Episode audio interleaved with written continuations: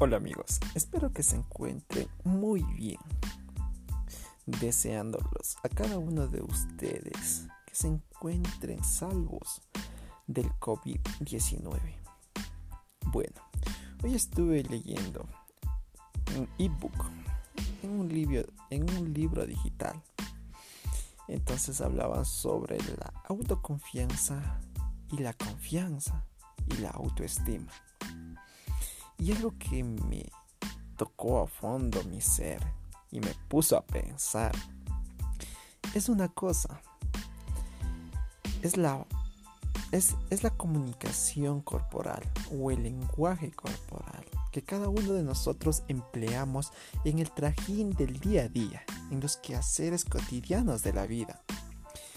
Imagínense, el caminar curvo denota debilidad y falta de autoconfianza. Entonces en aquel libro se mencionaba y se decía que los ladrones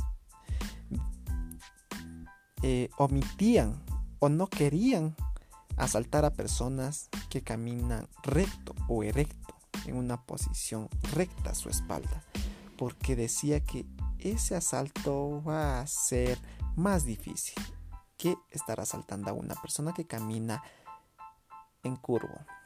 Wow, ¿verdad? Eso en lección de hoy día, amigos. Pónganse pilas, pónganse cool, pónganse chévere. Les mando un, abrazo y un beso. Teita Luchi con ustedes.